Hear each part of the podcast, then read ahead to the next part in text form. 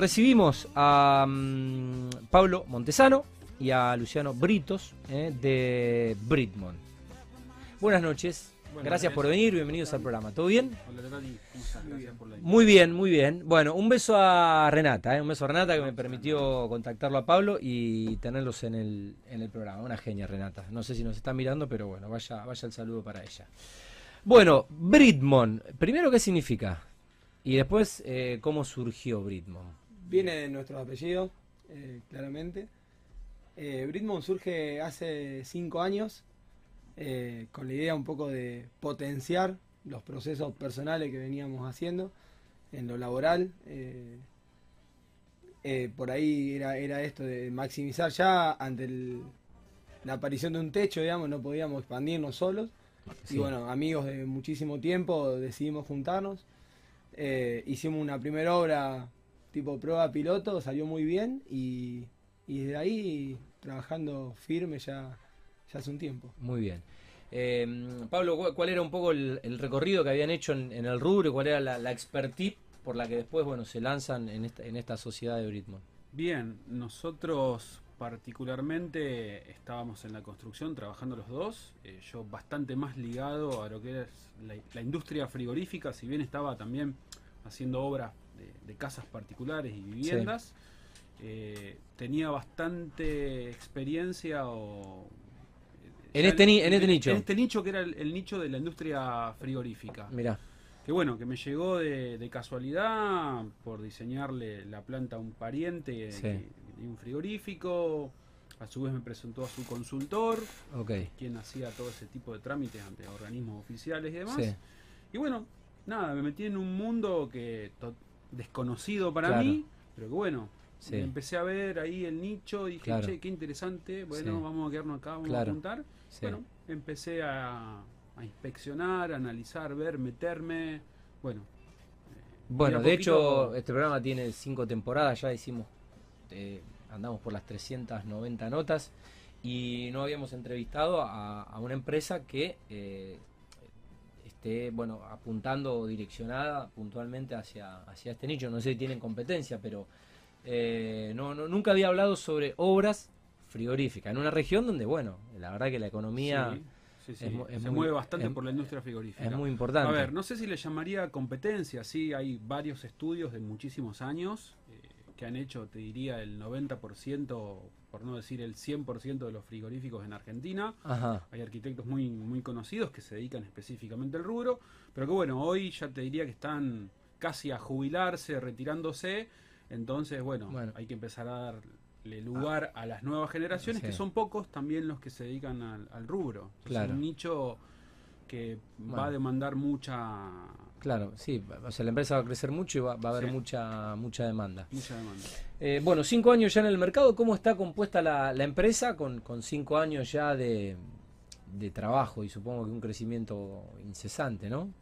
Sí, totalmente. Pero bueno, como todo, iniciamos los dos ahí mano Sí. a mano. eh, y muy rápidamente fuimos incorpor- incorporando personal. Hoy con nosotros trabajan arquitectos, ingenieros ya en el estudio. Y tenemos algunos que contratamos tipo freelance Sí, para una tarea específica o, o tipo consultoría. Y, y después en, en lo que es el rubro frigorífico, la gran mayoría de las obras son subcontratadas, eh, lo que es a gran escala, porque hay sí, mucho montaje o, Claro. o lo que es producción en taller. O, sí, hay que tercerizar. Hay que tercerizar, digamos, algunas cosas que son muy específicas del, del rubro. Y, y después en lo que es el- la construcción más tradicional, tenemos personal propio que trabaja hace mucho tiempo con nosotros, Claro. así que de mucha confianza. Eh, muchos vienen de- desde los inicios, digamos, nuestros, así Sí. que realmente es medio que... Plantel propio, digamos. Sí, es como una, una gran familia, digamos, de hecho se van renovando y apareciendo los hijos, así que está, está muy bueno, un ambiente muy ameno de trabajo y de confianza también, ¿no? Muy bien. Eh, bueno, con cinco años, eh, ¿en, qué, ¿en qué momento sienten que, que- que está transitando la, la empresa o la constructora? Mirá, hoy creo que estamos en un momento de crecimiento bastante importante Bueno. y acelerado, te diría, por suerte, que si bien eh, estamos ordenados, en algún punto nos Sí, cre- que crecer implica, Sí, implica, de- implica un montón de- de inevitablemente cosas un desorden, cambiar. ¿no? O cambios. sí. Sí, totalmente. Y, y también hoy por hoy es así como una etapa de hiperactividad, te diría. Somos muy inquietos nosotros, nos gusta ir mucho a donde está ahí eh, a la obra, estar Sí. encima de las cosas, eh, y eso hace que se generen cosas nuevas. Eh, bueno, hoy el, el objetivo, digamos, y el desafío es eh, poder de- dar respuesta a esa demanda, eh, poder estar a la altura de las, circunstancias, digamos, ¿no? Eh, hace un tiempo también empezamos a, nos instalamos bastante fuerte a trabajar en, en Oliveros, en un barrio privado que hay ahí, que tenemos Ajá. muchas obras concentradas. Eh, así que, y estamos viajando también porque la mayoría de los trabajos que son de los frigoríficos implican Sí, un sí, viaje. sí, sí, no están en el centro de Rosario. No, no, No, totalmente, no, sí. totalmente. Entre Ríos, hace poco estuve también en Río Gallegos. Ah, o bueno, sea, el radio es el ra- no, el do- radio do- es bastante donde, amplio. donde el Vamos donde proyecto... ir, tal cual. Sí. Es así.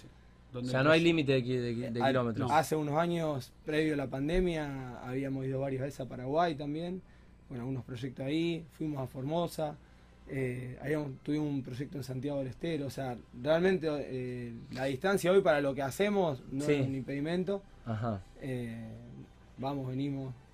muy bien. Bueno, ¿cómo, ¿cómo es el nicho o esta unidad de negocios que, que detectaron que, que, bueno, que había demanda? Bueno, la demanda del rubro frigorífico es creciente. A ver, Ajá, y también la realidad es que el- la industria frigorífica tiene, tiene picos y, y muchas mesetas, ciertas exportaciones, preocupaciones. claro. Hasta hace Como poco- toda industria. Como toda industria. Pero En un, industria en, un, en un país de ciclotimio. estuvo muchísimo tiempo Estable. muy golpeada la, Ah, golpeada. muy golpeada la industria frigorífica repuntó al principio de año también fue golpeada al principio del año Sí. pasado con las restricciones a las exportaciones Eh, se frenaron muchas inversiones en unos cuantos clientes nuestros que veníamos con una proyección de trabajo bastante importante frenaron las, las inversiones porque estaban en un punto de no saber qué iba a pasar en el país de a poquito, bueno, se fue acomodando y hoy creo que está en un está en, en pleno crecimiento. Habría que ver qué va a pasar también con, con aperturas de nuevos mercados, China, qué va Claro. a pasar. Sí. Pero sí, eh, el nicho frigorífico siempre está en constante constante crecimiento y aparte con la incorporación de tecnologías y demás Sí. eh, hace de que el rubro sí o sí necesite necesite avanzar. Sí, eh, después les voy a compartir una, una nota que leí esta semana, en una, una feria que se hizo en Madrid.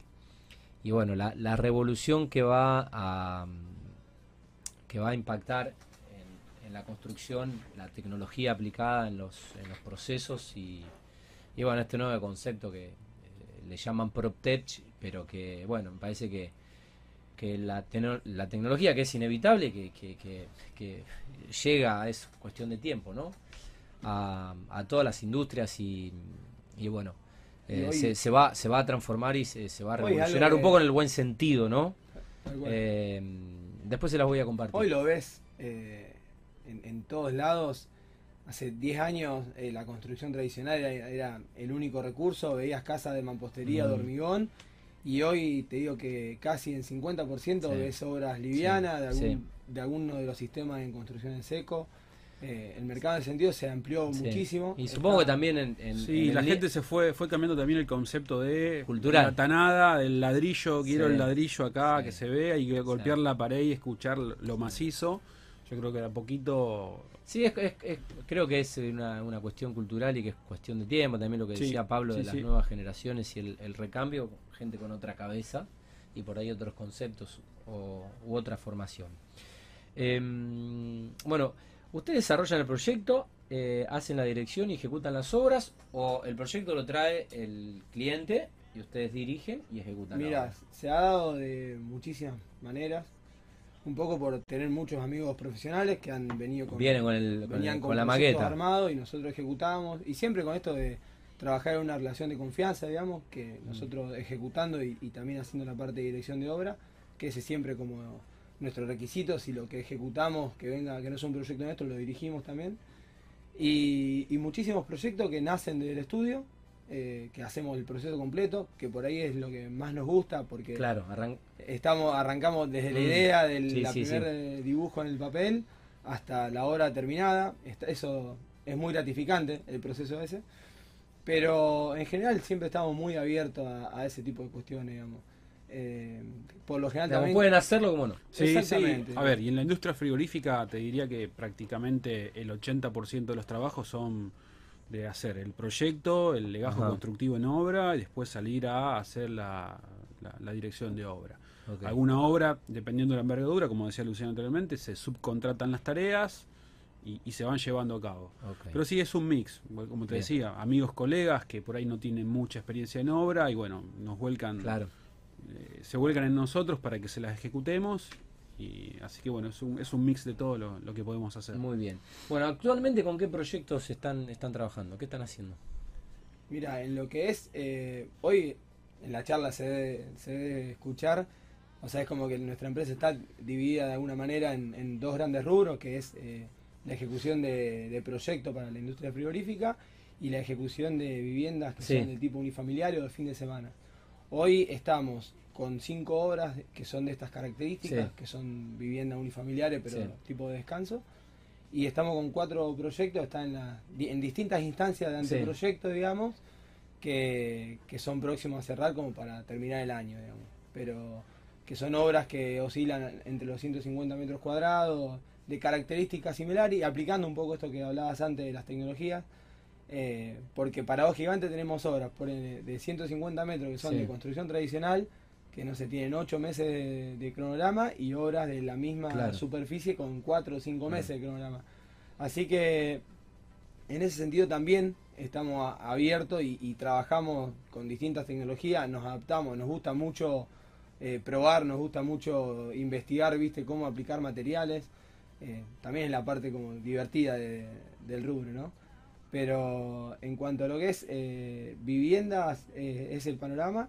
Y en cuanto a eh, lo que es la parte frigorífica, estamos, en realidad es como constante, con obras de, ampliación, con proyecto, con presentación de planos, o sea, tiene todo un, proceso por ahí diferente al de un proceso de, proyecto tradicional, porque pasa distintas instancias de aprobaciones, de presupuesto, de maquinaria, de tiempos muy rigurosos, o sea, tiene toda otra cuestión de que hay que programar que, bueno, es, te diría que constante hoy por hoy. Muy bien. Em, Pablo, ¿quiénes, eh, bueno, más o menos obviamente los, clientes del rubro em, los mencionaban, sin, sin me- mencionar las, las marcas, pero es obvio que eh, son empresas frigoríficas. ¿Quiénes suelen ser los proveedores de ustedes con quienes, bueno, por ahí em, se permiten tener alianzas estratégicas como para sostener, en este caso, el ritmo de obra, para que siempre tener stock, para, bueno, eh, conseguir material de calidad, poder estoquearse, un precio competitivo.